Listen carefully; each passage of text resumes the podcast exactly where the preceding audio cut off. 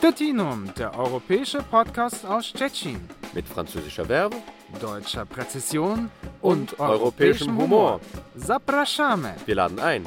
Martin Hanf und Pierre-Frederik Weber. Herzlich willkommen zur 30. Ausgabe von Stettinum, dem europäischen Podcast aus Stettin. Am Mikrofon begrüßen euch Martin Hanf und Pierre-Frederik Weber. Hallo Martin. Hallo Pierre. Heute zur 30. Ausgabe haben wir uns eines unsere Lieblingsthemen ausgesucht.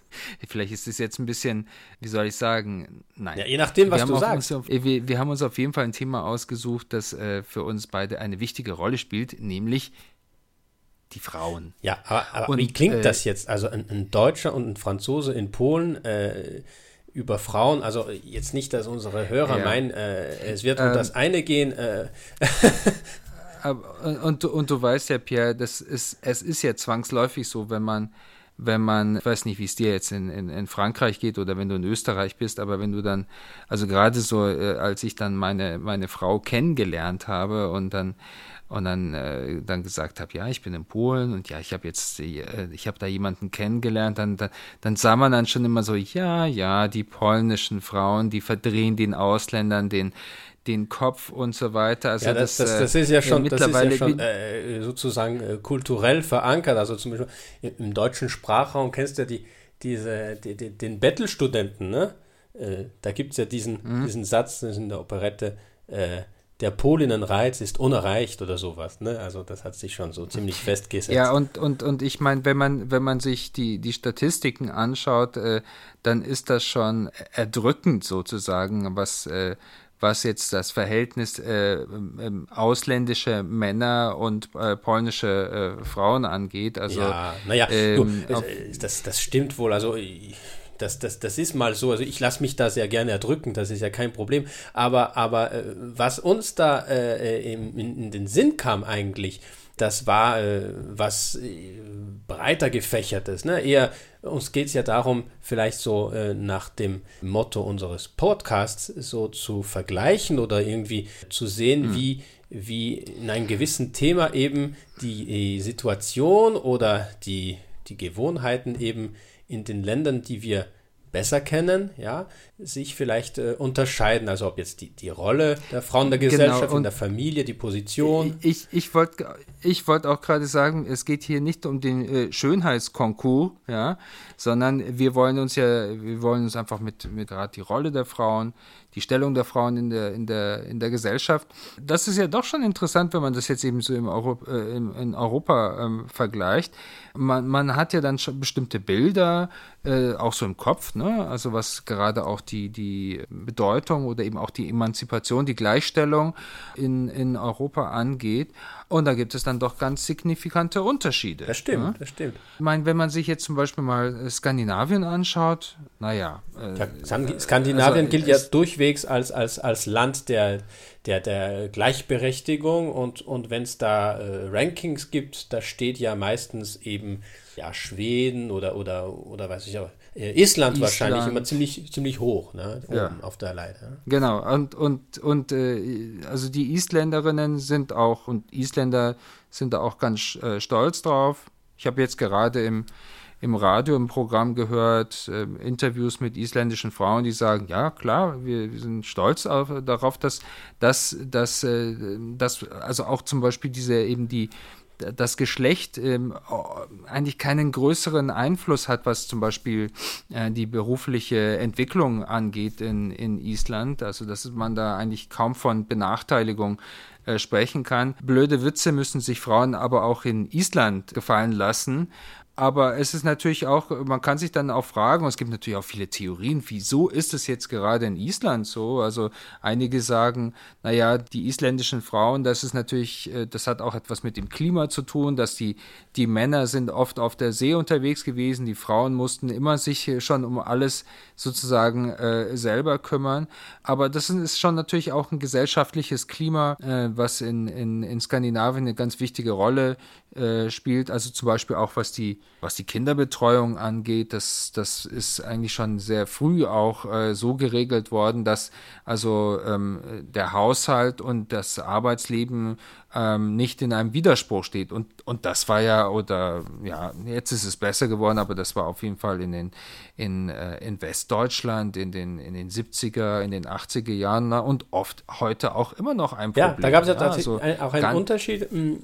Paradoxerweise äh, war es, äh, was, wenn man sich das als Fortschritt ansieht, natürlich, war, war, war es in der DDR für, für Frauen äh, diesbezüglich äh, irgendwie besser, ohne Ostalgie. Das hing ja sehr stark auch damit, das war auch sehr stark damit verbunden, dass, dass äh, Arbeitskräfte dringend nötig waren, also auch äh, Frauen, und dass man sich dann so eingestellt hat. Das war jetzt nicht unbedingt den Frauen zuliebe, abgesehen von egalitären mhm Sprüchen oder, oder ideologischem Propagandastoff. Aber äh, tatsächlich äh, waren zum Beispiel Kitas oder allerlei andere Einrichtungen, die eben für die Betreuung von, von, von, von Kindern äh, zuständig waren, damit die Frauen auch arbeitstätig sein konnten, in der DDR stärker entwickelt als, als in der Bundesrepublik. Ja, das stimmt schon. Also absolut, äh, absolut. Also ich, äh, ich kann mich auch sehr gut erinnern, ähm, so der Standard äh, in, in, in Bayern in, in den Ende der 70er, Anfang der 80er Jahre war, dass oft die Schule einfach um 13 Uhr zu Ende war und da gab es dann keine Betreuung, da gab es kein, äh, kein Mittagessen in, in, der, in der Schule und so weiter. Und also Ganztagsschule, das war eher so eine Traumvorstellung, ja. Und, und das, das bedeutete, dass es einfach, also auch eine, eine sehr viel größere Anzahl von sogenannten Hausfrauen eben auch gegeben hat, ja. Meine Mutter kommt aus Finnland, die, die, die kannte das Wort gar nicht, Hausfrau, weil in Finnland das eigentlich auch ganz normal war, dass die, die meisten finnischen Frauen einfach äh, gearbeitet haben und die Kinder wurden betreut in der Schule und man hat dann die Kinder einfach am Ende des Arbeitstages äh, abgeholt. Ja, das, ähm, das, also das, das war für, schon, für, für ja. meine Mutter in, in Österreich, also meine Mutter ist ja Französin, aber äh, sie hat auch längere Zeit in Österreich gelebt und als ich eben geboren wurde und dass ich, äh, als ich ein kleines Kind war, äh, war das in Österreich auch äh, ziemlich so. Also was du erwähnt hast mit der Schule bis Mittag oder 13 Uhr und so weiter, Stichwort Hausfrau, äh, das, das war äh, für meine Mutter auch ziemlich erstaunlich. Obwohl, wenn man jetzt Frankreich äh, Stichwort Frankreich ja, erwähnt. Frankreich ist ja, äh, gilt ja im Ausland als so ein, ein Hort des Feminismus, des, des, des Fortschritts, was Gleichberechtigung angeht und so weiter. Das das mag stimmen aus heutiger Perspektive, zumindest. Also, wenn man sich zum Beispiel in der Politik, ja, äh, mehr wahrscheinlich in der Politik, also im öffentlichen Dienst, als, als in, in, in, im, im Management, also im privaten Sektor noch, da gibt es noch äh, Luft nach oben. Aber was zum Beispiel die Besetzung der Regierungen angeht, besonders in den vergangenen 10, 50 Jahr, 15 Jahren hat man tatsächlich meistens genauso viele Frauen wie, wie Männer, auch in Schlüsselpositionen. Also äh, selbst solche ja, Sorte wie zum Beispiel Verteidigungsministerium. Ja, also Verteidigung ist ja nicht nur eine mhm. Sicherheitsfrage, ist auch äh, in Frankreich besonders eine, eine, auch eine, eine Statusfrage, ja, äh, was, äh, was jetzt diese Angelegenheiten angeht. Und, und es gab ja schon und, und heute noch, also ist zum Beispiel der Verteidigungsminister eine Ministerin, ja. Das, mhm. das stimmt zwar, aber man muss doch in Erinnerung behalten, dass das eine ziemlich späte Entwicklung war in Frankreich. Frankreich war lange Zeit ziemlich, also sagen im herkömmlichen Sinne, also südlich, romanisch, patriarchal, ne, sollte man sagen. Also äh, selbst mhm. die französische Revolution, die halt viel von Menschenrechten hielt und auch das auch äh, sehr hoch äh, verkündete, sehr laut, die, die, die, die Revolutionären hatten mit, mit, mit Frauenrechten nicht viel am Hut und es gab eigentlich weiterhin auch zu Zeiten Napoleons nachher. Napoleon hatte eigentlich patriarchalische Strukturen in Ehe und Gesellschaft ziemlich äh, ja, verstärkt oder, oder, oder stabilisiert, könnte man sagen. Und das ganze 19. Jahrhundert hinweg. Und ich weiß nicht, ob du das weißt oder ob du dich daran erinnerst, mhm. aber Frankreich war zwar nicht äh, das Land, aber unter den westlichen Ländern, europäischen Ländern, in denen die Frauen am spätesten, am spätesten das, das äh, Wahlrecht erhalten haben. Weißt du vielleicht, wann, seit wann die französischen äh, Frauen, Bürgerinnen äh, wählen dürfen? Also seit, wann sie Tja, tatsächlich Bürgerinnen nee, sind, Ahnung, im vollen Sinne gesagt, des aber, Wortes? Aber vielleicht, vielleicht ein bisschen früher als in manchen äh, Schweizer Kantonen. Ja, das, das auf jeden Fall, weil das ist ja der Rekord. Aber äh, nicht schon nach dem Ersten Weltkrieg oder in der Zwischenkriegszeit wie, wie in vielen europäischen äh, Ländern, sondern erst am Ende des Zweiten Weltkriegs, 44, 45. Ja, so, äh, das, das passt jetzt nicht so unbedingt zu meinem Bild, was ich von, von äh, äh Frankreich du, und der. Man erinnert sich eher an die Philosophinnen, an die, an die Feministinnen, Simone de Beauvoir und so weiter. Das stimmt ja. natürlich auch alles, aber, aber und, und wenn, es hat wenn, länger gedauert. Ja, ich wollte gerade sagen, und wenn man dann jetzt solche, also äh, der Begriff der Egalité, also der Gleichheit, so wie er in der französischen Revolution äh, postuliert wurde, der, der galt wohl dann nicht so ganz Ja, gut, Frauen. diese, diese, diese, diese Deklaration des Droits de l'Homme, also die, die Menschenrechtsdeklaration, äh, also das Wort l'homme, homme auf Französisch ist ja zweideutig, ist eigentlich der Mensch oder der Mann. Ja, also ja. in vielem war es eigentlich, waren es eigentlich die Rechte der Männer als die Rechte des, des Menschen, ja, so eine Zeit lang. Aber es hat sich natürlich viel getan mhm. und das Bild, das man heute hat, stimmt wohl in, in mancher Hinsicht. Aber es äh, trifft zu, wenn man sich die, die, die, die neueste Geschichte ansieht. Das war nicht immer so und, und äh, aus dieser Hinsicht gab es ja Länder, wo das äh, früher äh, vonstatten ging. Also in Polen haben die, also die Polinnen mhm. haben das Wahlrecht schneller bekommen. Ne? Und äh, mhm. obwohl, ja, was du erwähnt hast mit den, mit den äh, äh, Frauen, also in, in Island, also dass sie eher auf sich selbst gestellt waren, weil äh, ja, durch die Arbeit, also die Männer auf, auf hoher See waren und so weiter. Äh, aus einem anderen Grund stimmt das zum Teil auch in der polnischen Geschichte und zwar durch die äh, ja, ja, dramatischen Ereignisse, also die Aufstände, den, den, den, den Kampf für die, für, die, für die Befreiung, für die für die Wiedererlangung äh, der, der Souveränität Polens äh, in der Zeit, wo, wo Polen geteilt war zwischen seinen Nachbarn.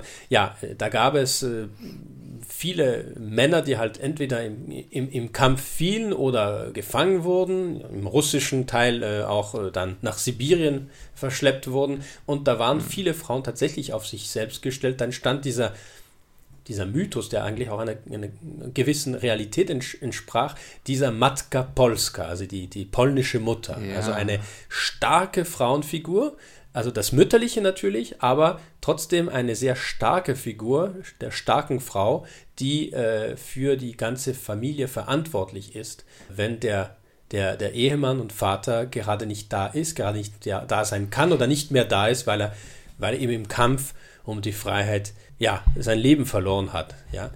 Also äh, apropos, da, das, äh, da, ich, ich habe gerade so einen Gedanken, ähm, äh, was ja auch äh, eine, ja, das ist keine vergleichbare Situation, aber die Abwesenheit der Männer, die spielte natürlich in Deutschland nach Ende des Zweiten Weltkrieges auch eine ganz ja, wichtige mit, mit Rolle. Den Trümmerfrauen, ne? Viele Männer eben ja, genau, genau. Also ich meine, viele, viele Männer entweder gestorben oder in Gefangenschaft und so weiter. Und dann gab es die Trümmer von. Aber was dann eben interessant war, dass, dass diese, diese, wie soll ich sagen, die, diese Rollenveränderung, die es dann nach dem äh, Zweiten Weltkrieg gab, durch die Abwesenheit der Männer, die wurde dann doch wieder, ist, da ist man doch sehr stark wieder in diese, in diese alten Muster äh, in den 50er Jahren, auf jeden Fall in Westdeutschland zurückgefallen. Und die Frauen mussten sozusagen sich wieder in, in, ins zweite Glied einordnen. Und dieser, dieser, ja, wie soll ich sagen, dieser, die fortschreitende Emanzipation ist ja eigentlich dann erst so, sag ich mal, in den in Ende der oder 60er 50er und Ende der 60er Jahre wirklich äh, äh, vorangegangen.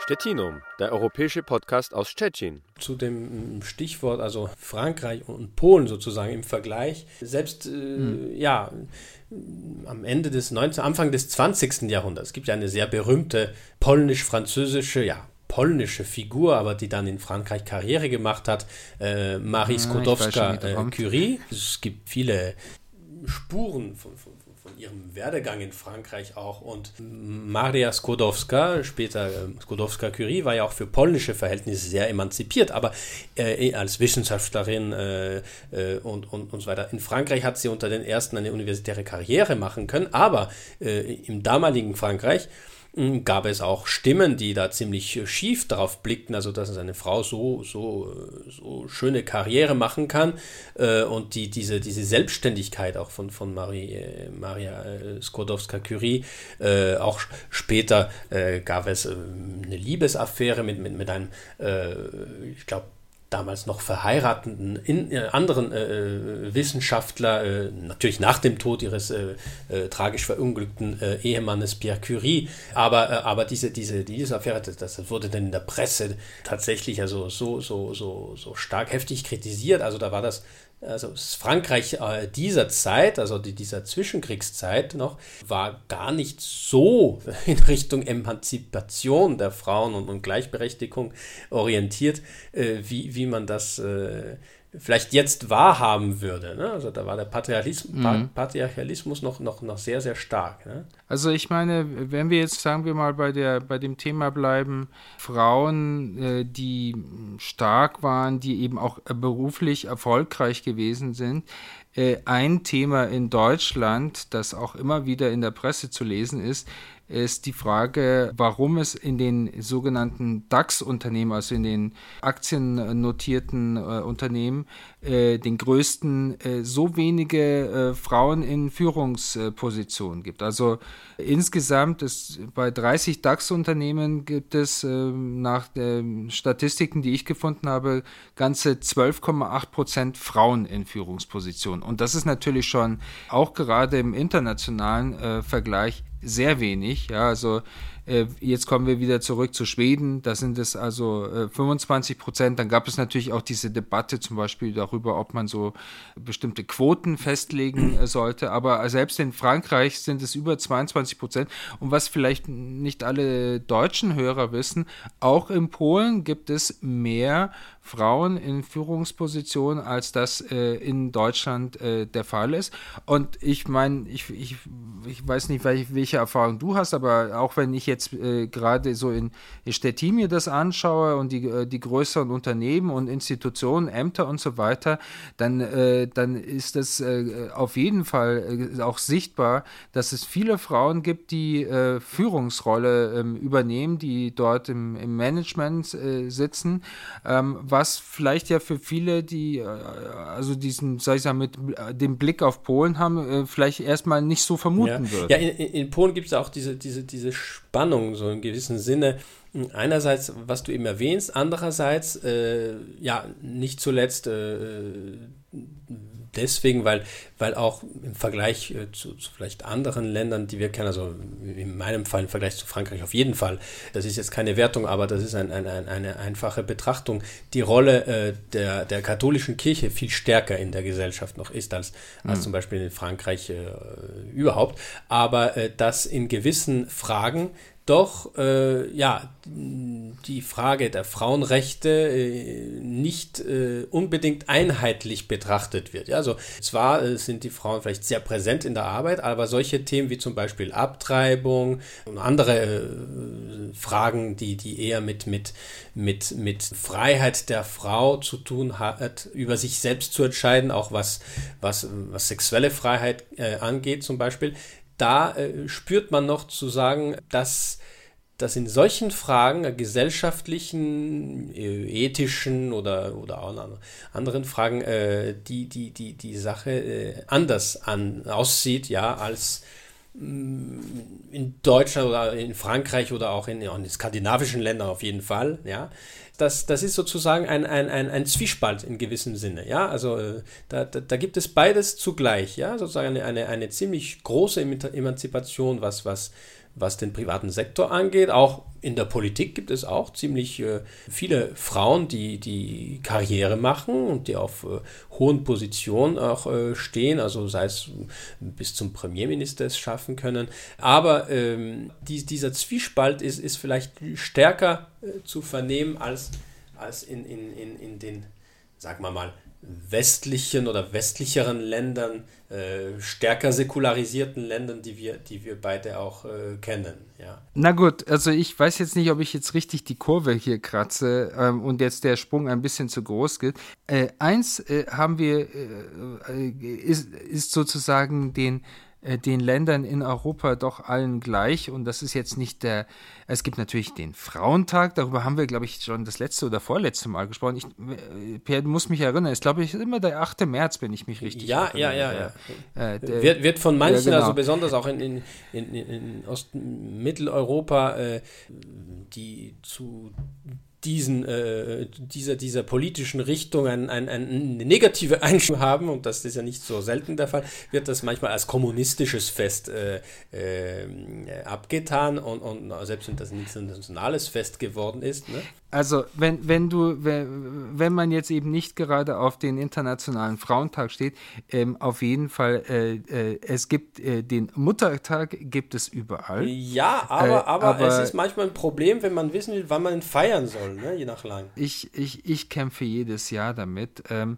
äh, in Finnland ist er äh, gerade gefeiert ja, ich worden. Ich glaube in Deutschland also auch, war, in Österreich auch. Ja, und was ist jetzt mit, mit den Franzosen? Ja, auch die Franzosen, die nehmen sich Zeit. In Frankreich ist das äh, gewöhnlicherweise am letzten äh, Mai-Sonntag. Also das ist dieses Jahr ganz zum Schluss. Und zwar in Frankreich äh, feiern wir die Mütter am 30. Mai 2021, äh, kurz nach den Polen, weil in Polen ist es ja ziemlich einfach, das ist so eine Art Jour fix, könnte man sagen, also egal ob jetzt Wochenende, Sonntag oder Wochentag, es ist immer am 26. Mai in Polen, ja, das kann man sich merken.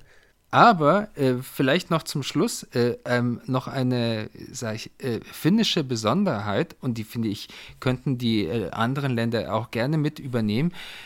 In Finnland, wenn Muttertag ist, dann werden die Flaggen gehisst. Ich habe immer gedacht, das macht, also in Polen macht man das ja am, am, am, am gibt es ja den speziellen Flaggentag auch, also gerade so um die, die Mai-Feiertage. In Finnland, äh, in Finnland wird am Frauentag äh, auch Flagge gehisst. Macht man das in, in Frankreich? Frankreich nicht, aber das, das könnte man und eigentlich äh, wäre das kein Problem, weil, wie man weiß, also äh, die Revolution ist ja eine Frau und äh, seit dem berühmten Bild von Delacroix, wo mit der äh, nackten Brust die, die Re Republik das Volk äh, anführt als Allegorie, äh, könnte man glatt zum, Fra zum, zum, zum, Muttertag auch die, die französische Flagge hissen. Ich glaube, äh, da wäre kein Franzose dagegen. Ne? Stettinum, der europäische Podcast aus Stettin. Das war die 30. Ausgabe von Stettinum. Bis zum nächsten Mal. Tschüss. Stettinum, der europäische Podcast aus Stettin. Mit französischer Werbung deutscher Präzision und, und europäischem Humor. Zapraszamy. Wir laden ein. Martin Hanf und Pierre-Frederik Weber.